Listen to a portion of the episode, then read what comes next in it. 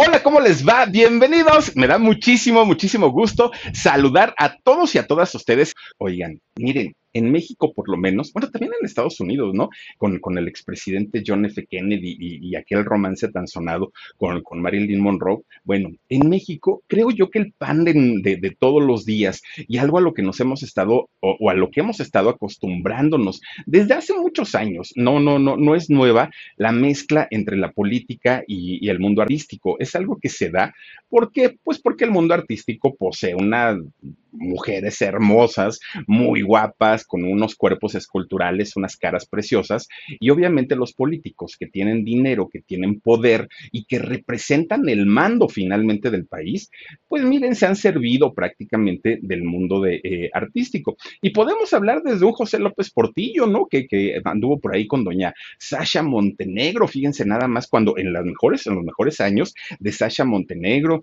Victoria Rufo, ¿no? A la actualidad que es eh, del, gobernador de, Hidalgo. ¿Quién más tenemos por ahí? Anaí, también pues casada con, con Manuel Velasco, también exgobernador de, de, de Chiapas. Edith González, en paz descanse, también tuvo por ahí un, romance con este señor Krill, Santiago Krill, fíjense nada más, de hecho, pues padre de su hija, ¿no? De, de su hija Constan, ¿cómo es? Constan, ¡ay! Se me fue, Constanza, pues. Es que por decirle en diminutivo.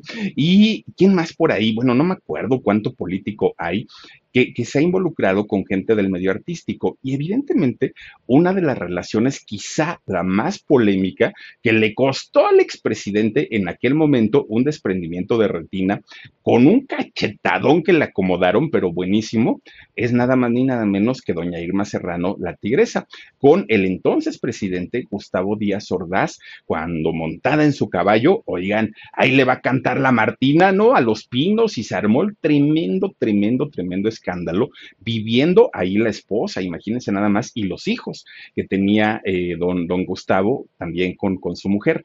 Entonces, creo yo que fue de las relaciones a lo mejor más polémicas en aquel momento, que de hecho, pues ni siquiera es que se haya casado con ella, fueron amantes en, en aquel momento, ¿no? Y doña Irma, bueno, pues dio muchísimo, muchísimo de qué hablar en aquel momento. Una mujer de pantalones, como dice ella, una mujer con los calzones bien puestos, que le valió gorro todo, el que dirán, el que estuviera ahí la, la, esposa de, de don Gustavo, doña Guadalupe Borja, ¿no?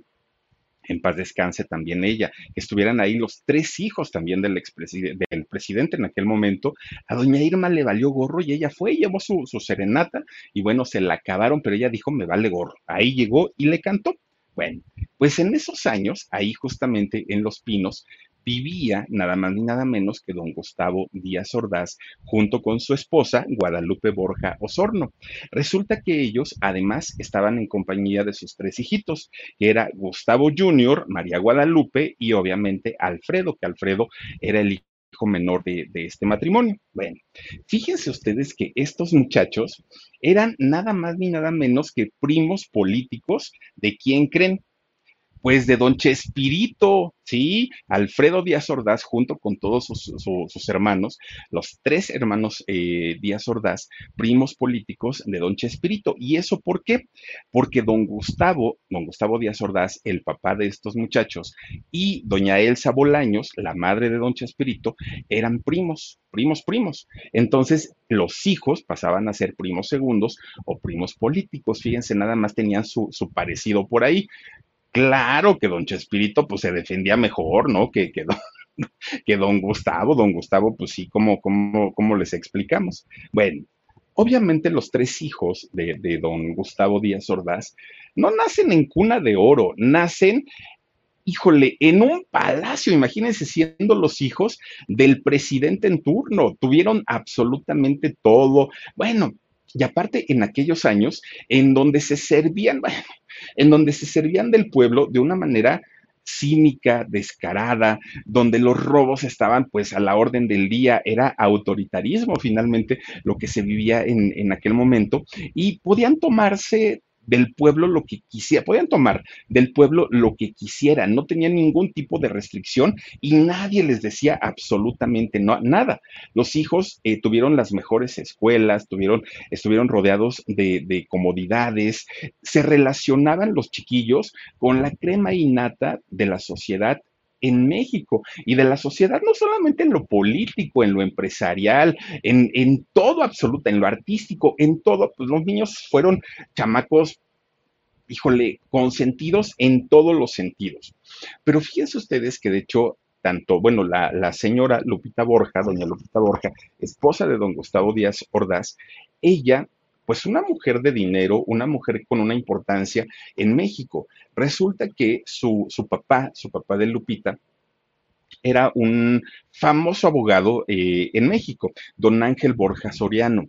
Y resulta que este señor, bueno, imagínense nada más, manejaba muchísimo, muchísimo dinero y preparó mm, eh, escolarmente, seglarmente, a sus hijos, a todos. De hecho, Lupita tenía un doctorado en relaciones internacionales, una mujer que aparte hablaba idiomas, muy, muy, muy culta y muy preparada. Pero fíjense ustedes que en algún momento, doña Lupita deja todo, absolutamente todo, su carrera, sus esto, todo, todo, todo, todo, por dedicarse prácticamente pues a su matrimonio. Eh, sí, ¿no? Al, matrimonio y a cuidar a sus hijos. Bueno, Resulta que ella se casa con don Gustavo Díaz Ordaz en el año 1937. ¿Y quién era en aquel momento Gustavo Díaz Ordaz? Fíjense, este hombre había nacido en Puebla, un, hombre pues que, no, no, venía eh, prácticamente de la Ciudad de México, sino pues venía de ese estado, aunque fíjense que siendo chiquito, don, don Gustavo Díaz Ordaz, se lo llevan al estado de Oaxaca. Allí en el estado de Oaxaca se convierten en una de las familias más importantes y más adineradas del estado. Bueno, tenían terrenos y terrenos y terrenos, eran prácticamente dueños de todo el estado, tenían haciendas, bueno, se manejaban en unos niveles ah, altísimos, ¿no? La familia de don Gustavo, expresidente de México. Pues resulta que de repente llega la Revolución Mexicana y la Revolución Mexicana pues obviamente empieza a repartir tierras, a quitarle tierras a quienes tenían en exceso y dársela a los trabajadores, que de hecho ese fue el lema de, de la Revolución Mexicana, ¿no? La tierra es de quien la trabaja. Y entonces con esto, ¿qué creen? Dejan prácticamente en la miseria a la familia Díaz Ordaz de ser gente mm, acaudalada, de tener muchísimo, muchísimo dinero, de repente un día, oigan, se quedan prácticamente sin dinero, ni siquiera para comer, se quedaron en la calle. Y resulta que entonces la familia se regresan a Puebla que de hecho colindan, ¿no? Puebla y Oaxaca, se regresan a, Puebla y tienen que empezar de cero, ¿no? De, de, venir de ser una familia muy importante, ahora eran una familia que no tenían absolutamente nada, nada, nada.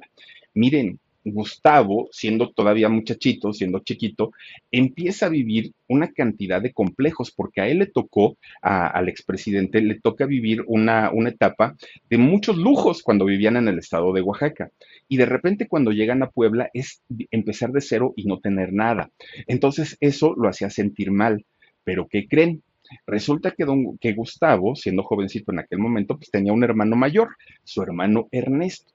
Pues Ernesto era físicamente diferente a, Gustavo, no, no había mucho parecido. De hecho, Ernesto, pues un niño normal, digamos, común y corriente, pero poniéndolos a los dos juntos, a Ernesto y a Gustavo, pues la gente decía, ay, pobrecito niño, ¿no? Porque en, aquel, en aquellos años decían, está enfermito, algo tiene, no puede ser que este niño esté tan feito, fíjense nada más, así le decían. Ustedes pensarán y ustedes dirán, pero seguramente los papás pues lo defendían y seguramente los papás pues eh, lo, lo, lo hacían sentir mejor, ¿no? Pues no, Oigan, ¿van ustedes a creer que la misma mamá de don Gustavo Díaz Ordaz, doña Sabina, que creen que abrazaba al chamaco, a, Gustavo, y le decía, ay, mijo, no te preocupes, pues total, me tocó tener un hijo bien feo, ¿qué le hacemos? Imagínense, en lugar de decirle, no, mi hijo, o mamá cuervo, ¿no? Que pues a lo mejor digo, pues mi mamá sabe que soy feito, pero pues siempre me dice, ay, mi hijo, estás re guapo. Ay, mamá, pues no te creo, pero pues bueno, ya por lo menos me subiste la autoestima. No, doña Sabina, bien cruel. y luego don Gustavo, bueno, Gustavo iba y la quería abrazar y Sabina le decía, no, no, no, no, hazte para allá, mejor tú, Ernesto, ven, ven y tú abrázame, porque el otro me da miedo.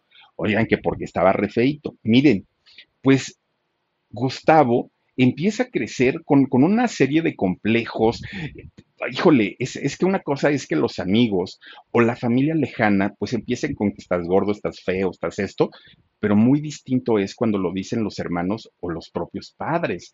Eso creo yo que sí cala y cala muchísimo en los huesos. Y para Gustavo fue verdaderamente fuerte. Bueno, ese trauma hizo que Gustavo comenzara a hacerse un hombre serio, un, un niño rígido, obsesivo, arrogante, grosero, Obviamente lo que no quería era que lo lastimaran, porque pues imagínense, todo el tiempo le estaban diciendo que qué feo, que qué feo, dientón, porque pues así siempre fue hasta ya de adulto, ¿no? Y se burlaba la gente muchísimo de, de ellos. Gustavo, conforme va creciendo, empieza a hacerse enemigo del relajo. ¿Por qué? Porque él aprendió a vivir solo, a crecer solo, ni siquiera con el apoyo de su familia, ni siquiera con el apoyo de su hermano, él solito en un rincón. Entonces apenas escuchaba relajo y se ponía de malas. No le gustaban las fiestas, el desorden, el ruido, nada de eso él estaba totalmente en contra y aparte con un carácter ya muy, muy, muy feo. Bueno, algo que lo tranquilizaba mucho y que lo, lo, lo, ponía feliz era jugar básquetbol. Eso le encantaba.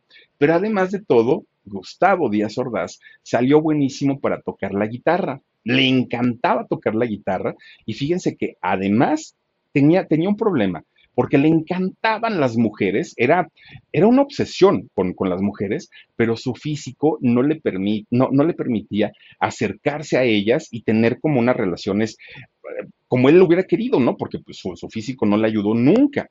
Pero resulta que entonces decía lo que nos escribieron hace ratito, verbo matacarita, cartera matacarita. Bueno, en aquel momento no tenía dinero, pero sí tenía verbo, ¿no? Sabía hablar y sabía cantar y sabía tocar la guitarra. Pues él decía, voy a dar en la noche 10 serenatas. Ah, con que una me haga caso, con eso me conformo. Y lo lograba y las convencía. Se hizo bien noviero don Gustavo siendo muy, muy, muy jovencito. En una de esas intenta entrar al ejército pero fíjense, porque él, él tenía como esa disciplina, ¿no? De, de, ser muy, muy recio, muy duro. Y entonces pide entrar al ejército y lo, y lo aceptan. El asunto es que ya estando en el ejército le decían, oye, pero hay que comprar libros, pero hay que gastar en esto, pero hay que gastar en lo otro, y él no tenía dinero.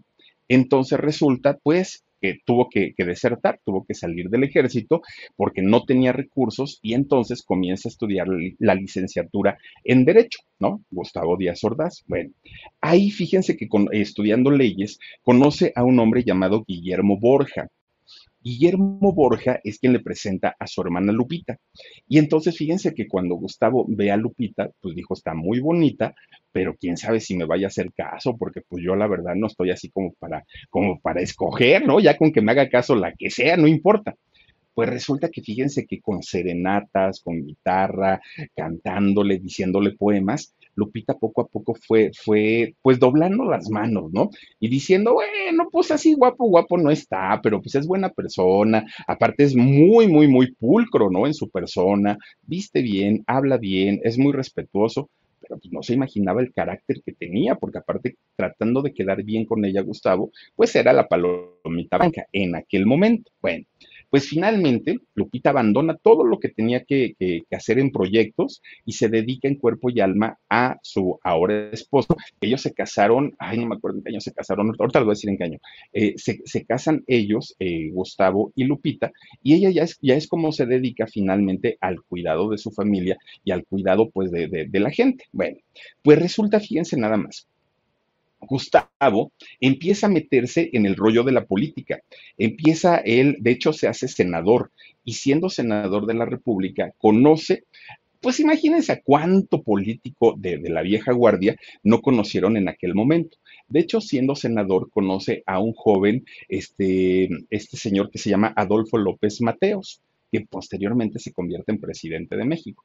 En aquel momento conoce a este señor, se hacen buenos amigos pasa el tiempo y resulta que este señor, Adolfo López Mateos, eh, ya siendo presidente, nombra como su secretario de gobernación a Gustavo Díaz Ordaz. La había conocido ya desde antes.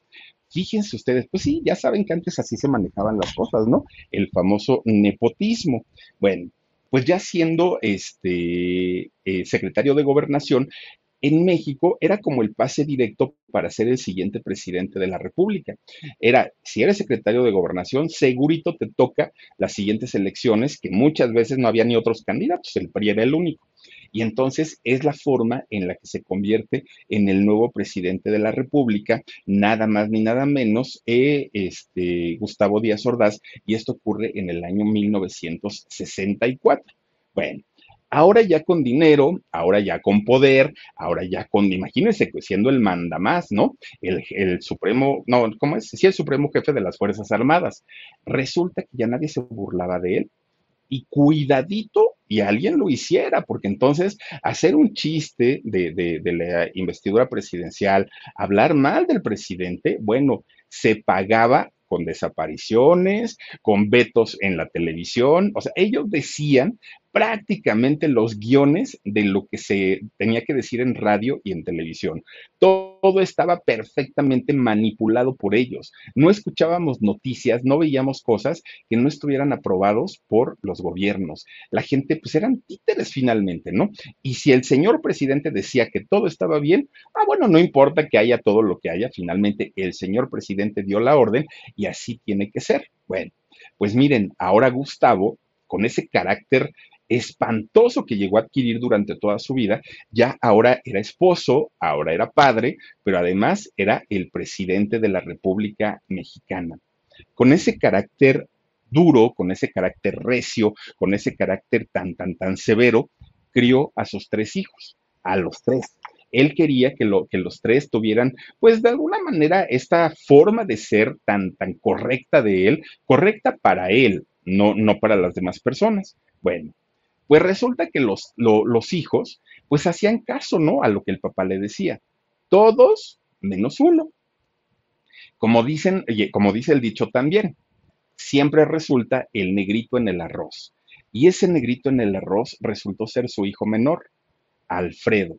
Alfredo Díaz Ordaz le resultó ser todo lo que el, el presidente en aquel momento odiaba y no quería. No soportaba para nada. Miren, Alfredo desde muy chiquito era rebeldón, pero rebelde como él solo, inquieto, curioso, mal estudiante, eh, bueno, se juntaba con puro, puro, digamos como, ¿cómo podemos decirlo? Es que era gente de mucho dinero, pero como sin oficio, sin beneficio, pues eh, gente que pues, no les preocupaba en absoluto nada, nada, nada de nada, ¿no? Y si algo le había heredado Alfredo a su papá, eran dos cosas. Una, lo mujeriego, porque bueno, traía este rollo de, del amor por las, por las muchachas, pero además de todo, pues lo físico. Resulta que así como su papá había sido un hombre poco agraciado, bueno, pues Alfredo le dijo, papá, ni te preocupes, que yo te hago segunda y ahí te voy, ¿no? Alfredo, un hombre con poca gracia, pero además de todo, con poca gracia en todos los sentidos, en todos, en todos. A veces dice uno, ay Diosito, ¿por qué me hiciste tan cachetón? Bueno, pero pues, por lo menos yo les puedo decir que me gustan mis piernas, ¿no? Pues digo, bueno, pues ya por lo menos ahí me compenso. Oigan, pero encuéntrenle algo a, a don Alfredo, la verdad es que ni por volteándolo de cabeza ni por ningún lado. Pues resulta entonces que eh, Alfredo era de, lo peorcito, de lo peorcito, de lo peorcito, ¿no? Y resulta, fíjense nada más que cuando ya entra a la adolescencia Alfredo, agarra un gusto por el rock, pero por el rock de aquellos años, además de todo, ¿no? Que su propio padre había prohibido, ¿no? Por, porque el rock era para revoltosos, para mugrosos, para barbones, para, bueno, era, eran de lo peor los rockeros pues lo que tanto su padre había odiado, lo tenía en casa. Alfredo se convierte en un rockero, pero rockerón. Y miren, le entraba, pero uy, sabroso, se daba sus toquesotes, pero, y luego ahí en Los Pinos, ¿quién iba a decir algo? Nadie, nadie, nadie, nadie. Bueno, pues Alfredo era del, se ponía borracho, se ponía pacheco, metía cuanta mujer, imagínense ustedes las mujeres que no llegaban a entrar a, los pinos, ¿no? Pues muchísima, muchísima gente muy, muy, muy guapetona o ya viviendo pues en su casa del Pedregal, o sea, era, era este muchacho hacía unas pachangas, pero pachangas de, de, de, aquellas, ¿no? Invitaba obviamente a muchos artistas, a muchas mujeres mujeres muy, muy, guapas, modelos, hijas de políticos. Bueno, ahí se mezclaba todo y, corría, además de todo, bueno, las sustancias de lo que quisieran. Eran, eran los años de la psicodelia, imagínense ustedes. Entonces, pues obviamente, Alfredo con dinero, ah, hombre, pues armaba de todo un poco. Bueno, Alfredo pues se convierte en la oveja negra de la familia y en, lo que su padre eh, odiaba tanto. Bueno, miren, Alfredo con lo escandaloso que era, con las pachangas que se aventaba, con todo lo que se metía, el papá pues ya vivía infartado, pero finalmente decía, pues es mi hijo. Y aparte de que es mi hijo, pues es el más chiquito no puedo regañarlo tanto. Y ahí fue donde se bajó, ¿eh? Don, don Alfredo, don Gustavo, ya no le gustó tanto ser tan exigente porque tenía lo peorcito ahí en, ahí en su hijo. Bueno, era la vergüenza para él y para sus hermanos y para su mamá, pero aún así lo consentían y lo quería muchísimo. Miren, era tanto lo, lo que le permitía don Gustavo a su hijo Alfredo, que Alfredo un día le dijo, ay, no, papá, yo no quiero estudiar nada eso de, relaciones y no, no, no, a mí no, no, yo quiero ser músico, quiero estudiar música. Y para las pulgas del, del expresidente, pues dijo, está bien, hijo, no te preocupes, pero te vas a preparar bien como músico y, vas a ser de los mejores productores. Sí, pero yo no quiero ser productor, yo quiero ser cantante. Ay, Alfredo, pues ¿qué no te has visto? Los cantantes son guapos, son grandotes, son... Vete tú, o sea, no te pareces a mí, no vas a triunfar. Pero bueno, si quieres estudiar música, órale pues. Entonces, ante la gente, eran la familia feliz, era la familia ejemplar, porque el papá, bueno, pues había cedido a muchas de las peticiones de su hijo, todo estaba como, como en orden y estaba muy bien. Eso era en lo, en, lo público, porque en lo privado la historia era totalmente diferente. En lo privado, don, don Gustavo, que era un hombre rígido, que era un hombre muy recto, pues no lo era tanto, porque resulta que estando casado, don Gustavo, pues andaba con cuanta mujer se le ponía enfrente, ¿no? Y ahí es donde se da el romance con doña Irma Serrano. Entonces, fíjense nada más, doña Irma Serrano entraba a los pinos Estando ahí doña, doña Lupita, la, la, mujer, estando los hijos, entraba, oigan, no de repente llega el camión de la mudanza y dice doña Lupita, ¿y ahora que ya nos corrieron o qué? Ah, venimos por la cama de, de, doña Carlota y por no sé qué otra, que el, el buró, el tocador, no sé qué tanto sacaron, que se la regaló don, don Gustavo a la tigresa. No, ¿cómo que sí? El señor ya dio la orden y ya llegaron, llegó la mudanza, ya se la van a llevar. Bueno, doña Lupita no podía hacer nada porque no podía haber un escándalo que estuviera alrededor de la familia presidencial. Ellos tenían que estar en una relación perfecta y tenían que ser un ejemplo para todos los mexicanos en aquel momento. Entonces, pues doña Lupita lo único que podía hacer era callar. Y los chamacos igual, ellos no decían nada, ¿no? Que bueno, Alfredo pues le daba lo mismo, ¿no? Te decía, ay, amigo, que me dejen echarme mis churritos y, y ponerme bien, bien briago, con eso tengo.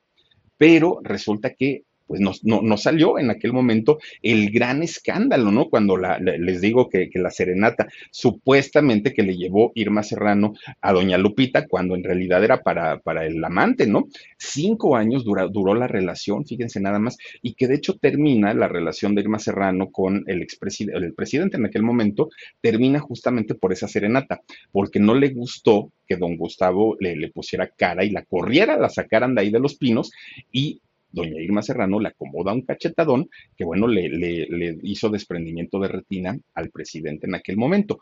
Claro que doña Irma pudo haber ido a un calabozo y que la encerraran ahí, no la dejaran salir nunca, pero se iba a hacer un escándalo mayor siendo doña Irma Serrano una figura pública. Entonces, ¿qué fue lo que sucedió? Aquí no pasó nada, no sucedió nada. Ustedes digan que todo está muy bien y hasta ahí quedaron las cosas. Bueno, pues miren, finalmente el tiempo comienza a, pasar y don Gustavo, fíjense nada más que cuando su hijo llega a la mayoría de edad, en este caso Alfredo, pues se, se dio prácticamente por el año 1968, que Alfredo el hijo alcanza la mayoría de edad y por esos años estaba pues sucediendo aquel hecho tan, tan, tan tremendo de eh, la, rebelión de los estudiantes, ¿no? Obviamente los estudiantes y los jóvenes en general de, México en, en aquel momento pues estaban dándose cuenta de todo lo que ocurría en todos los sentidos, de la represión, que no los dejaban expresarse,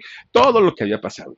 Cuando se, juntan todos estos muchachos ahí en la Plaza de las Tres Culturas en Tlatelolco, oigan, con todo lo malhumorado y con todo lo, poco tolerante que era don Gustavo, da la orden, ¿no? Para que el batallón Olimpia, aquel, aquella historia tan, tan trágica y que la retratan de una manera muy cruda en la película de Rojo Amanecer con Doña María Rojo y que si no la han visto, eh, pues, pues véanla, está, está realmente dura, cruda y, muy fuerte. Bueno, el batallón Olimpia acribilla, ¿no? A todos los estudiantes de una manera terrible, terrible, pero miren, de una manera espantosa la, la famosa matanza del 2 de octubre de, de Tlatelolco, ¿no? Con la responsabilidad de don Gustavo Díaz Ordaz. Ahora, si no podía poner orden en su casa, porque Alfredo era peor porque por lo menos estos muchachos eran estudiantes. Alfredo no estudiaba, Alfredo estaba dedicado prácticamente pues a los vicios nada más y su papá se lo permitía, pero no le permitió a los estudiantes que fueran a solicitar, que fueran a pedir, que fueran a reclamar lo que ellos consideraban que eran sus derechos en aquel momento.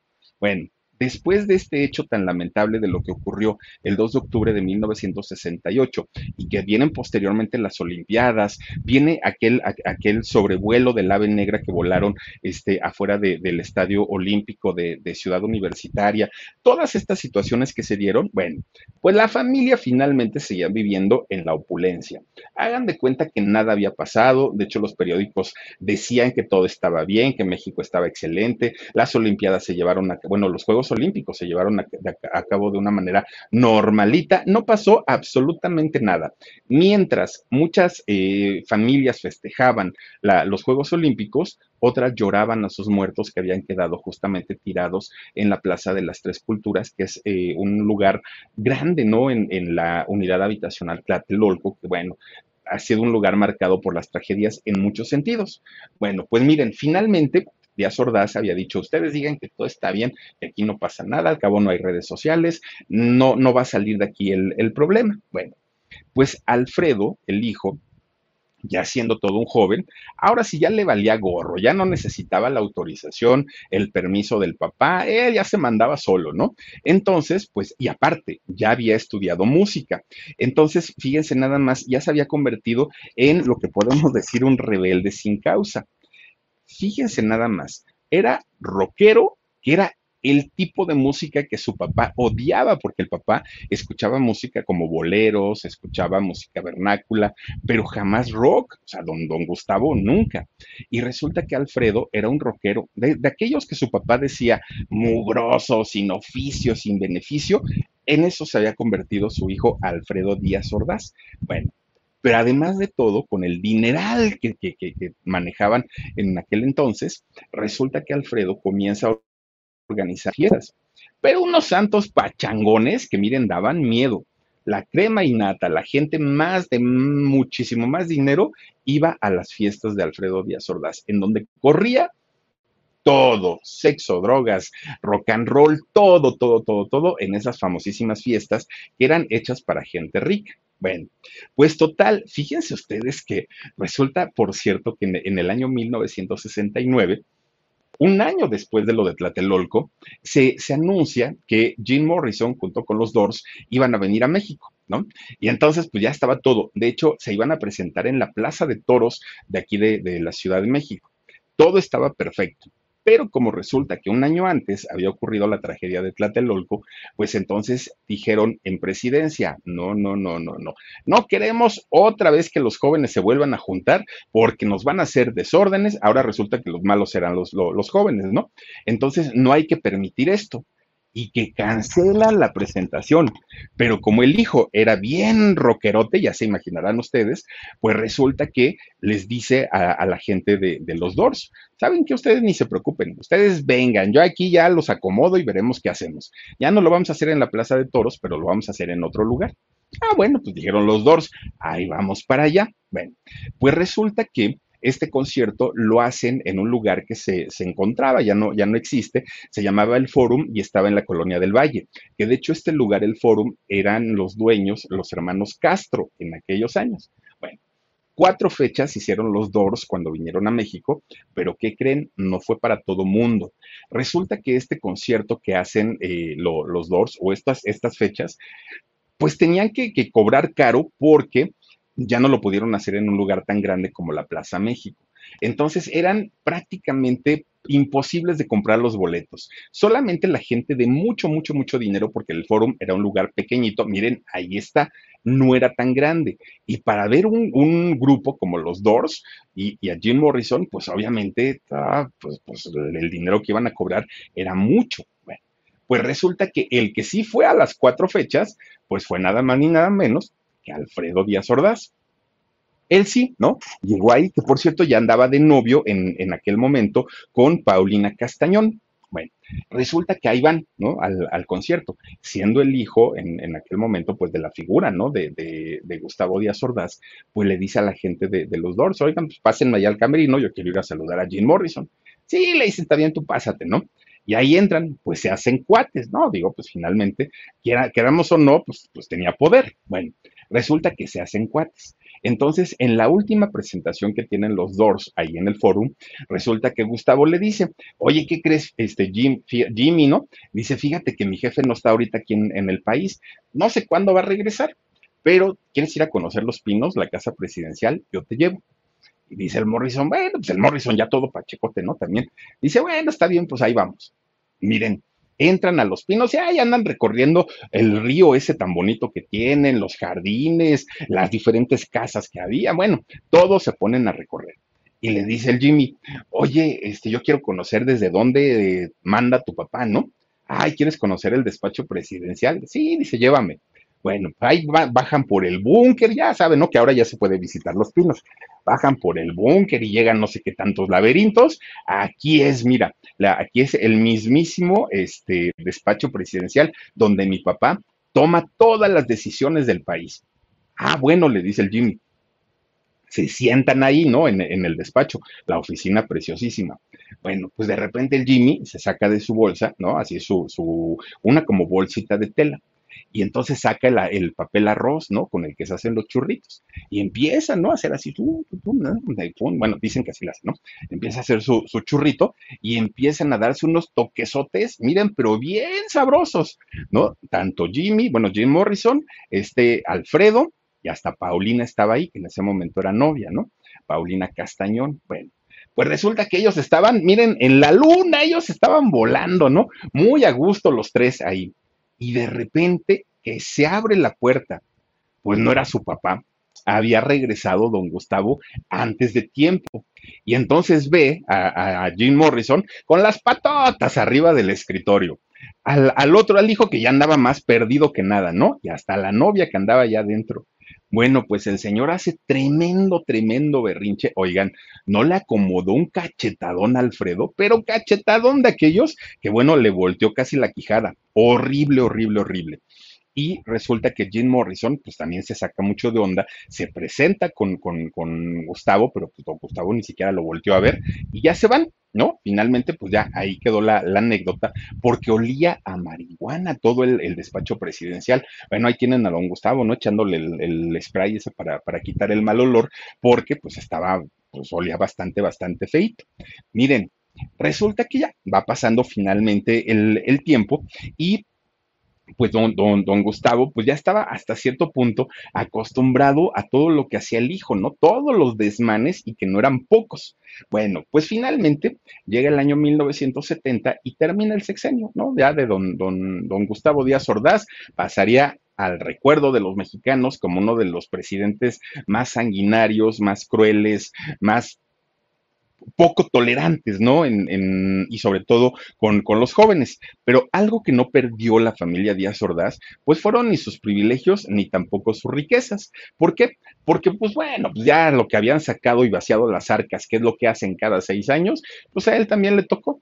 Entonces, Alfredo, su hijo, él seguía en lo pacheco, seguía en el alcohol, que aparte estaba sumidísimo en el alcohol también, y en las mujeres y haciendo sus tremendas pachangas, sus pero tremendísimas, tremendísimas, ¿no? Bueno, pues ahí circulaba absolutamente de todo y eh, entraban a esas fiestas la gente más importante y sobre todo jóvenes, eran eh, muchas, muchas, muchas, muchas mujeres muy, muy, muy jóvenes las que entraban a estas fiestas. Bueno, pues miren, Alfredo comienza ahora sí ya a desarrollar como esta parte de, lo artístico, ¿no? Él decía, bueno, finalmente yo estudié música, pues ¿por qué no me dedico a eso?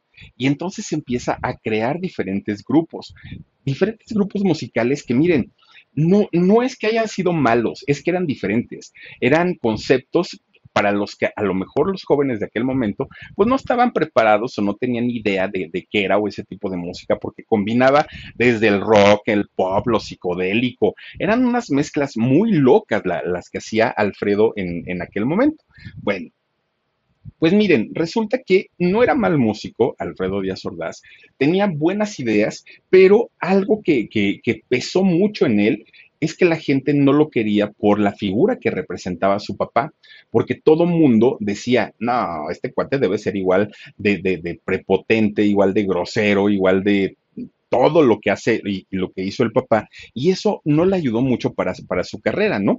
Además, sí, efectivamente, Alfredo tenía un carácter espantoso, era ególatra, era arrogante, eh, cambiaba, fíjense que Alfredo probablemente, y esto es algo que no, no, no, no se los confirmo, pero era muy probable que fuera bipolar, porque resulta que Alfredo cambiaba su, su, carácter en dos segundos y, y de ser el bonachón y el amigo y el cuate, se convertía en un personaje agresivo. Bueno, pues miren, el rock en aquellos años, el rock mexicano, sobre todo el rock urbano, estaba destinado para aquellos lugares, los underground, ¿no? En donde pues no, no eran como exhibidos, no eran públicos, la radio no tocaba rock mexicano porque pues el, expresidente había dado ese mandato y había dicho que esa música para borrachos, este, drogadictos, eh, mugrosos, pues que no se tocara. Ningún grupo podía tocar en, en, donde ellos quisieran. Tenían sus lugares muy específicos.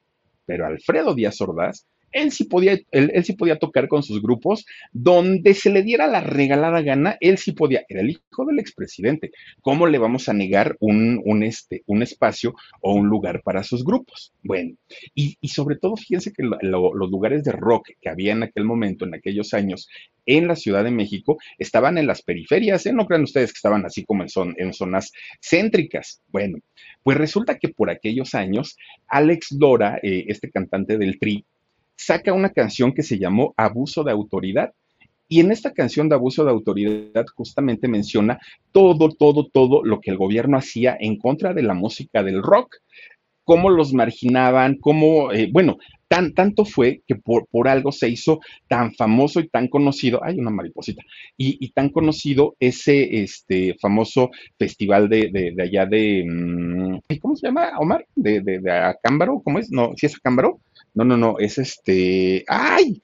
Se me fue el nombre. Y, eh, por ahí por la laguna esta de allá de, Valle de Bravo. Acámbaro, ¿cómo es? A ver si alguien me ayuda. Porque se me, olvidó el nombre de, de, este lugar. Bueno, pues resulta, fíjense ustedes que eh, el rock estaba prácticamente relegado, ¿no?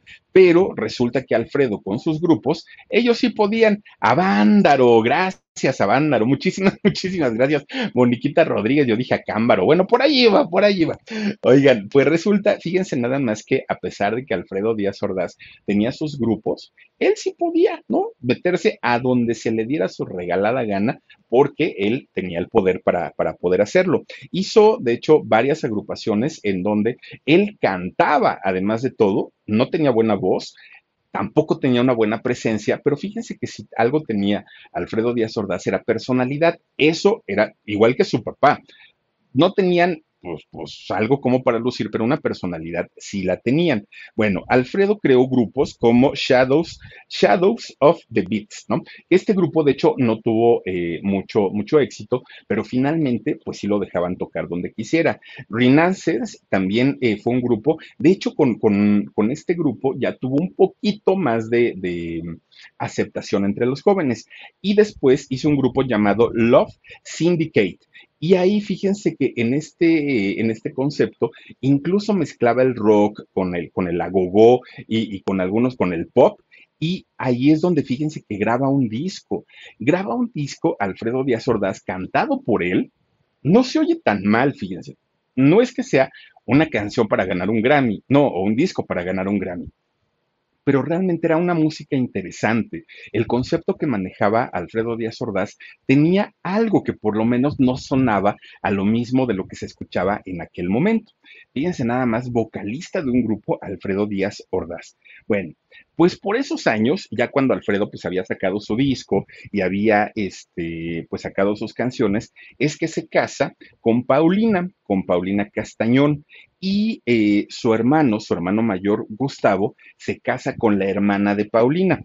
Entonces, Eugenia se llama la, hermana de, Paulina. Entonces los dos hermanos se casan con las dos hermanas.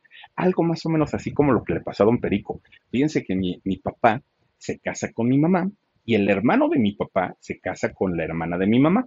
Entonces, pues digamos que algo así les pasó, ¿no? Bueno, pues Alfredo y Paulina, ya casados, tuvieron dos hijas, Andrea y Paulina. Bueno, no importa que ya estuviera casado, Alfredo seguía en lo mismo, seguía en las drogas, seguía en el alcohol, seguía en el rock and roll, seguía en las infidelidades, bueno, imagínense nada más. Pero resulta que ya como padre de familia, de repente un día dijo, ay, creo que pues ya estoy como que en una edad en la que como vocalista, pues ya no. Entonces creo que me voy a, meter mejor como productor, dijo él. Y ahora voy a dirigir artistas y ahora voy a, a hacer famoso yo a la gente. Ya no voy a cantar, ya no me interesa. Y fíjense que así empieza a trabajar ya como productor Alfredo Díaz Ordaz. Bueno, resulta que fue en el año 74 más o menos cuando finalmente muere doña Lupita, la mamá de Alfredo, y ahí Alfredo es cuando para totalmente con eh, su, su, carrera y obviamente cae, de por sí ya estaba enviciado con la muerte de su mamá, pues cae en más vicios y él, pues sí, ahí se deja el abandono. Y si de por sí se veía mal, bueno, ahora se veía peor. La mayoría de las fotos en las que sale eh, Alfredo Díaz Ordaz, no sé si es mi percepción o, lo notan también ustedes, pero incluso se le ven los dientes sucios a Alfredo. Se ve un hombre descuidado, independientemente a su aspecto, no se le veía pulcro, como era el caso de su papá, que su papá, bueno, tampoco era graciado, pero el señor, por lo menos en trajecito y peinado todo el tiempo. Alfredo, además de no ser agraciado, se le veía descuidado, parece, digo, yo ni siquiera lo conocí, pero me daba la impresión que incluso olía mal, ¿no? No sé si esto eh, pasó o no, pero así me daba como, como esta, esta situación. Fíjense ustedes que doña Lupita, de hecho, eh, cae enferma por todo lo que ocurrió desde el año 68, cuando ocurre la matanza de Tlatelolco, doña Lupita pues estaba como, como muy sacada de onda, porque además de todo sabía las críticas, sabía todo lo que se decía en el país, aunque no de manera masiva, pero todo lo que la gente pensaba de ella, de su, de su familia, de su esposo, todo eso la la fue mermando. Y luego, aparte ver a su hijo, Alfredo, metido en las drogas, metido en el alcohol, que no trabajaba, que era prácticamente un bueno para nada, pues doña Lupita empezó a decaer, a decaer, a decaer, hasta que finalmente empezó a tener problemas mentales, doña Lupita, y finalmente pues cayó en un, este, en, un paro cardíaco, en un paro respiratorio, y ahí es como, como muere pasa el tiempo y fíjense que de hecho eh, muere también al poco tiempo, en el año 79, muere don Gustavo Díaz Ordaz, el papá, y pues eh, él de hecho murió de cáncer, un cáncer de colon eh, muy, muy, muy agresivo y ahí es como, como finalmente pierde la vida. Bueno, pues llegan los famosos años 80 y ya en los años 80, pues Alfredo, ya no teniendo el apoyo de sus papás, ya estando prácticamente solo, ahora sí tenía que trabajar, tenía dinero, claro que tenían dinero y todo lo que le dejaron los papás, pero ya no tenía ese respaldo, ¿no? Tan que, que, era el decir, mi papá, don, don Gustavo Díaz Ordaz, ¿no? Ahora tenía que empezar a defenderse ya solito. Bueno, pues retoma sus proyectos musicales. De hecho, hizo un grupo que se llamó Lucrecia. Y este grupo, fíjense nada más que un día viene eh, a Monterrey Alice Cooper. Y resulta que se presentan allá justamente en, en Monterrey. Y este grupo de Lucrecia es quienes les abren el concierto o son los teloneros. O sea, tenían su importancia, ¿no? Bueno, pues resulta que ya finalmente eh, Gustavo estaba, eh, perdón, Alfredo, estaba más metido en la parte de la producción, ya no le interesaba tanto el cantar, y resulta que hay dos versiones. Fíjense que una versión narra y cuenta que en el año 1989, cuando Talía tenía 18 años, conoce a Alfredo Díaz Ordaz. Se da el flechazo empiezan una relación y posteriormente pues se hace su productor y le, produce sus dos primeros discos. Esto es lo que cuenta, digamos, la versión oficial, ¿no? Pero hay otras versiones de personas que conocieron tanto a Talía como a Alfredo Díaz Ordaz y que cuentan una historia totalmente diferente. Una historia en donde se cuenta que Talía tenía apenas 14 años, que es la edad que tenía Sasha Sokol cuando marrano de, Luis de Llano abusó de ella, ¿no? Abusó eh, psicológicamente y sexualmente. Bueno, pues resulta que esta historia que, se cuenta, digamos, por fuera, es que incluso se la lleva a vivir eh, Alfredo a una de sus casas de las lomas de Chapultepec, una, una residencia, una mansión enorme, además de todo, en donde Talía, bueno, siendo, imagínense a los 14 años, una chamaquita, una, una, niñita con una carita finita, muy, muy, muy chiquita, y Alfredo, que le, llevaba más de 20 años, imagínense ustedes eh, los dos ahí juntos por donde lo quieran ustedes ver, no hacían pareja. O sea, no, no, no, no, no había forma.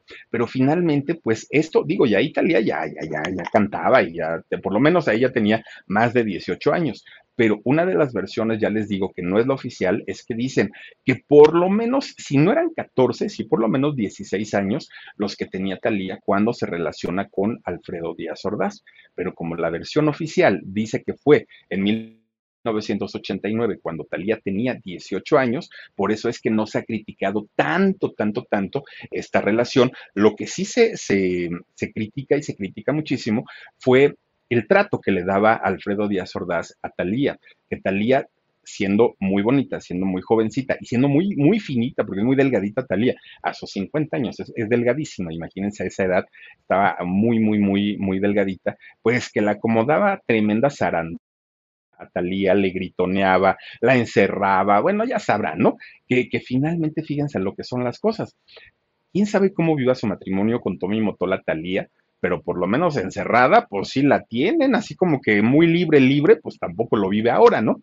Pero resulta que, en aquel momento Alfredo y Talía se convierten en pareja que nadie entendió nunca esa, eh, esa relación, como productor y como cantante hicieron una mancuerna impresionante. Saca su primer disco Talía en, en, los años 90 y fíjense que este disco, bueno, se convierte en uno de los más vendidos de Talía. Viene la canción Amarillo Azul, viene Pienso en ti, viene un pacto entre los dos, que mucha gente decía, por cierto, que con esta canción de un pacto entre los dos daban a conocer un poquito detalles de su vida sexual, ¿no?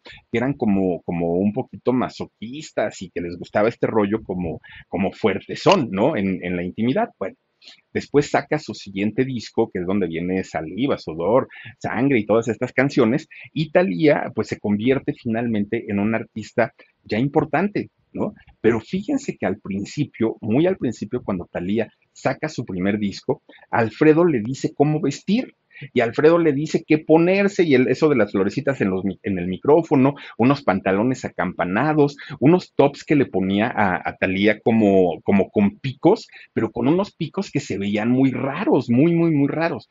Era como, como, como una mezcla entre muchas, entre muchas modas, ¿no? Pero finalmente había sido una idea de eh, Alfredo Díaz Ordaz pues esto le costó a Talía que, bueno, el, muy amable, ya saben, Raúl Velasco, le dijera pues que se veía bien corrientota, ¿no? Con, con, esos atuendos y que era mejor que se los cambiaran, porque unos shortcitos que le ponían, pues como muy de piel aparte, ¿no? Los, los muy chiquitos, muy pegaditos, y a Raúl Velasco, pues bueno, en pantalla eso no le gustaba corrientota, le dijo en, en, un siempre en domingo, pero todo esto había sido idea de, de Alfredo Díaz Ordaz.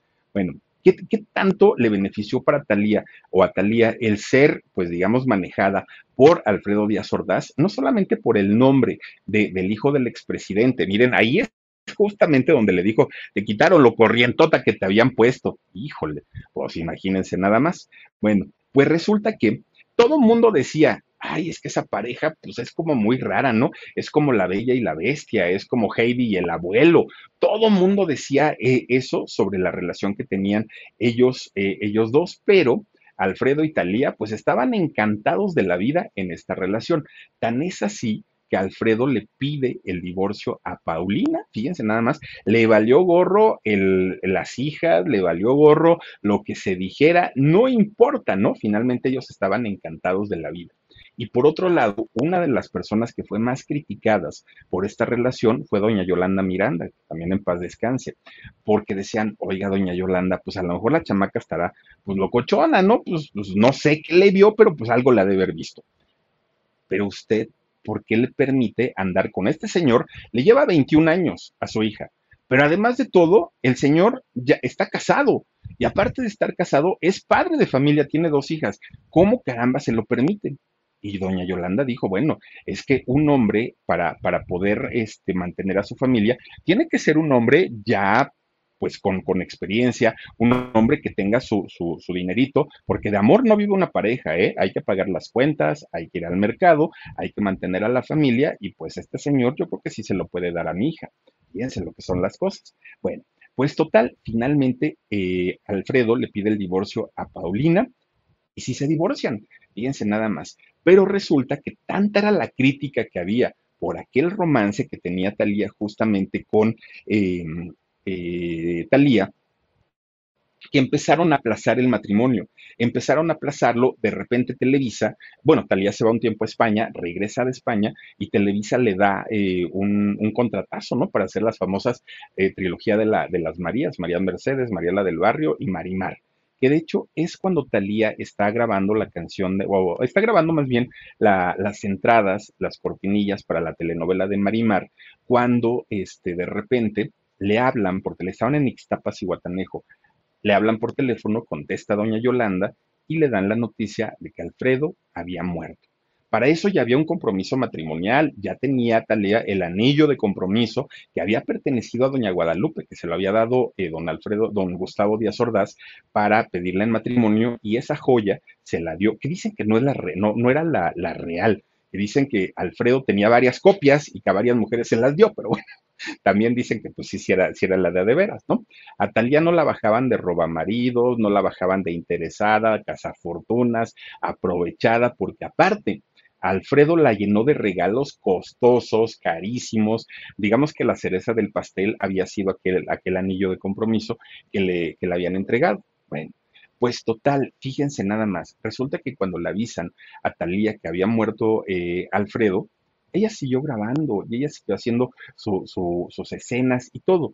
Y mucha gente le decía, oye Talía, ¿no que estabas muy enamorada de Alfredo? Si tú sabías que él estaba enfermo, ¿Por qué no estuviste con él al pie de su cama en el hospital? ¿Por qué una vez que tú supiste que él murió, ni siquiera estuviste en su, funeral? O sea, ¿qué tanto era el amor y qué tanto era el cariño que le tenías como para que te haya valido gorro, ¿no? Totalmente así. Bueno, pues finalmente, miren, pues, pues Talía siguió ella con, su carrera, ella siguió en, sus cosas, pero no regresó todos los regalos que Alfredo le había dado. Pues bueno, fue la hermana de, Alfredo, María Guadalupe, quien finalmente un día le habla a Talía y le dice, oye niña, ¿y qué no piensas regresar todo lo que mi hermano te dio?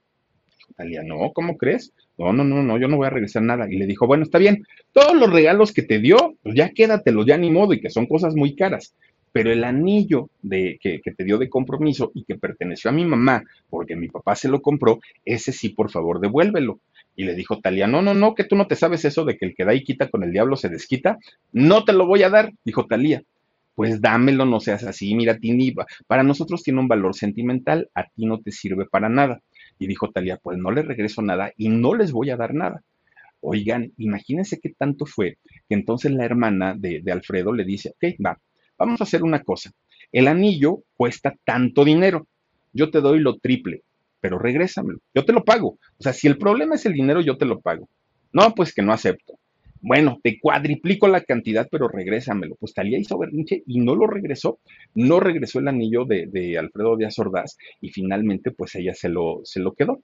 Miren, Alfredo Díaz Ordaz estaba muy, muy, muy enfermo y ya tenía muchísimo tiempo. Digo, Alfredo eh, había sido un hombre de muchos vicios, de un carácter espantoso, estaba pues de alguna manera muy desgastado en todos los sentidos. Desde muy jovencito entró él en, este asunto de los vicios, de las drogas y claro que todo esto, a final de cuentas, pues su cuerpo le iba eh, cobrando factura, ¿no? Por, por toda esta situación que él había, él había vivido. Bueno, eh, Alfredo había adquirido hepatitis C, que es un tipo de hepatitis que, bueno, pues es mortal prácticamente y se requieren trasplantes y toda esta situación.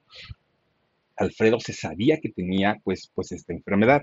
Miren, resulta que durante todo el padecimiento pocas veces ya se les veía juntos. De hecho, se decía que incluso en esta última parte ya había un distanciamiento entre la prometida, que era Talía, y entre Alfredo pero finalmente era un padecimiento muy, muy cruel, muy doloroso y muy fuerte que tenía que estar medicado prácticamente todo, todo el tiempo Alfredo Díaz, Díaz Ordaz. Bueno, pues resulta, fíjense nada más que una vez que pierde la vida Alfredo Díaz Ordaz, empiezan a salir diferentes versiones sobre su muerte, porque siendo un personaje tan importante, pues mucha gente decía, nah, a mí se me hace que no, no era la, la hepatitis lo que él tenía, debió haber tenido algo más. Bueno, empiezan a indagar, a indagar, a indagar, a indagar, hasta que finalmente se llega a la conclusión, y mucha gente llega a la conclusión que Alfredo Díaz Ordaz estaba contagiado de VIH y que esa había sido la causa y la razón de su fallecimiento y de, cierta forma el distanciamiento o el alejamiento y por el cual Talía tampoco quiso estar como muy cerca, ¿no? Y que todo esto había sido consecuencia pues por toda la, la vida que había llevado durante todo, durante toda su existencia, una vida de promiscuidad y de excesos además de todo. Bueno, pues miren, finalmente, pues ya, ¿no? La, la, la relación, pues había, ya, ya, no se había logrado nada, nunca se lograron casar, Talía se queda con todos los, los, regalos, Alfredo finalmente, pues, pues pierde la vida y sus restos de Alfredo reposan en el, en el Panteón Jardín, que es el que está muy cerquita de Televisa San Ángel, y donde está la mayoría de la gente famosísima. Ahí también reposan los restos de su papá, de Gustavo Díaz Ordaz, el expresidente de México, y de Lupita, también su mamá. Ahí están justamente los tres sepultados en este panteón eh, jardín. Fíjense nada más, eh, un, personaje muy, muy, muy polémico, mucho, muy polémico, no solamente en, la parte política de nuestro país, sino también en la parte empresarial y en la parte de, de los espectáculos. Bueno, pues miren, finalmente ahí es como queda desafortunadamente la situación entre eh, Alfredo Díaz Ordaz y Talía, que de hecho el día que Alfredo Díaz Ordaz muere, ese día Paulina, Paulina este, Castañón, su ex mujer, se casa por, por segunda ocasión, nada más ni nada menos que con Raúl Salinas de Gortari. Háganme el favor, salir de un lugar para irse a otro peor, no, no, no, no, no, no puede ser. Pero bueno, al día de hoy la música de Alfredo Díaz Ordaz está prácticamente en el olvido, ¿no? Poca gente lo recuerda como músico, como cantante, como productor, lo, lo, recuerdan como ser el hijo de uno de los peores presidentes de México, pero ya no como con esta faceta de cantante, de intérprete, de, de, de compositor y de productor.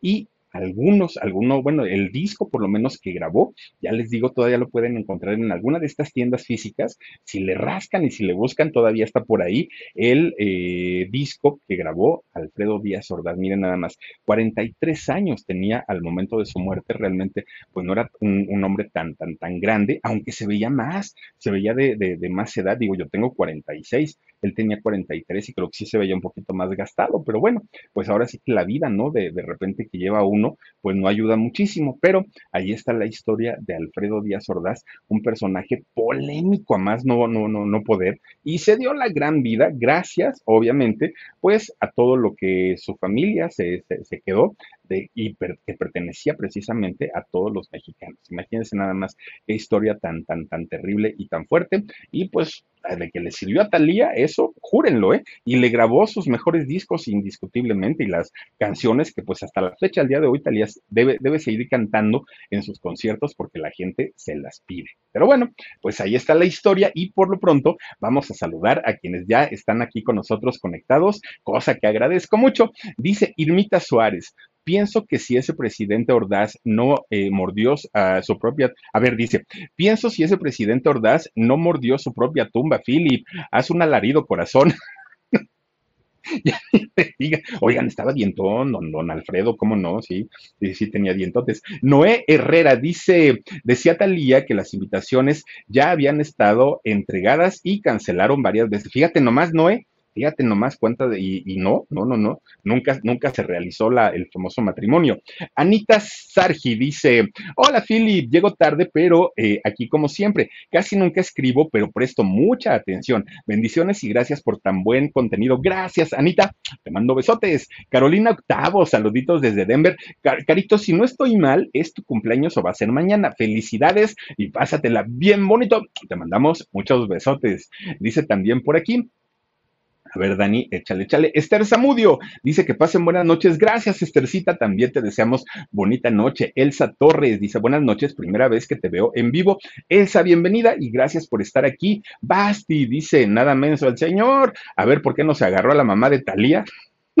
Oigan, fíjate, Basti, que por cierto, doña, doña Yolanda bien guapa la señora, ¿eh? Yo, yo la conocí a doña Yolanda, solo la vi una vez, cuando sacó su primer disco de primera fila, Talía, este, fuimos a verla a, un hotel y resulta que, oigan, guapísima doña Yolanda Miranda, y en, eso, en, ese momento, ¿cuántos años ya tenía? Y estaba rechula. Claro, Talía se veía mucho mejor, pero sí, nada tonto, Alfredo. Irma Suárez dice, tú te, ay, dice, y estas piernas mías, Irmita Suárez, me ves con ojos de amor. Gracias, Irmita. Yo te, mando muchos besos. Me hiciste sentir como mi mamá. Ay, mi hijo, qué chulo estás. No, mamá, tampoco, tampoco. A decir mentiras, tampoco, mami. Yo sé que me quieres, pero tampoco le exageres. Sandivel, buenas noches, Philip. Hola, Sandivel, te mandamos besos. Gracias a Isaura Hernández. Dice, Philip, que descanses, bonita noche y bendecida. Dice, y de paso, dale un jalón de orejas a Omar, porque no deja que termines de leer nuestros valiosos comentarios comentarios y hasta mañanita a todos. No, es que Lomar, fíjate que piensa que tengo la vista al 100 y ha de decir, es que fíjense que normalmente una persona que tiene la vista sana, vamos leyendo y, lo que vamos diciendo, nuestra vista ya va adelantada, ¿no? A, a, lo que sigue. Es como normalmente leemos. Yo no puedo. Yo, yo voy leyendo letra por letra, hagan de cuenta no puedo leer una, una palabra o una frase completa. Entonces, cuando me quitan el comentario, ay, Dios mío, brinco porque pues ya no alcanzo a ver nada. Pero eso es lo que sucede. Entonces, pues sí, hay que decirle que nos dejen un poquito más los comentarios para que podamos hacerlo. Oigan, muchísimas gracias. Gracias de verdad por habernos acompañado, por haber estado con nosotros. Y les recuerdo que el día de mañana, fíjense, vamos a tener en shock a las 2 de la tarde, ¿no? Luego vamos a tener el Philip aquí a las 10 y media y a las 12 de la noche vamos a tener una historia de alarido. Favor, conéctense con nosotros y les deseo que pasen bonita noche. Cuídense mucho, descansen rico, sueñen bonito y si sueñan conmigo me avisan. Nos vemos mañanita. Un beso y adiós.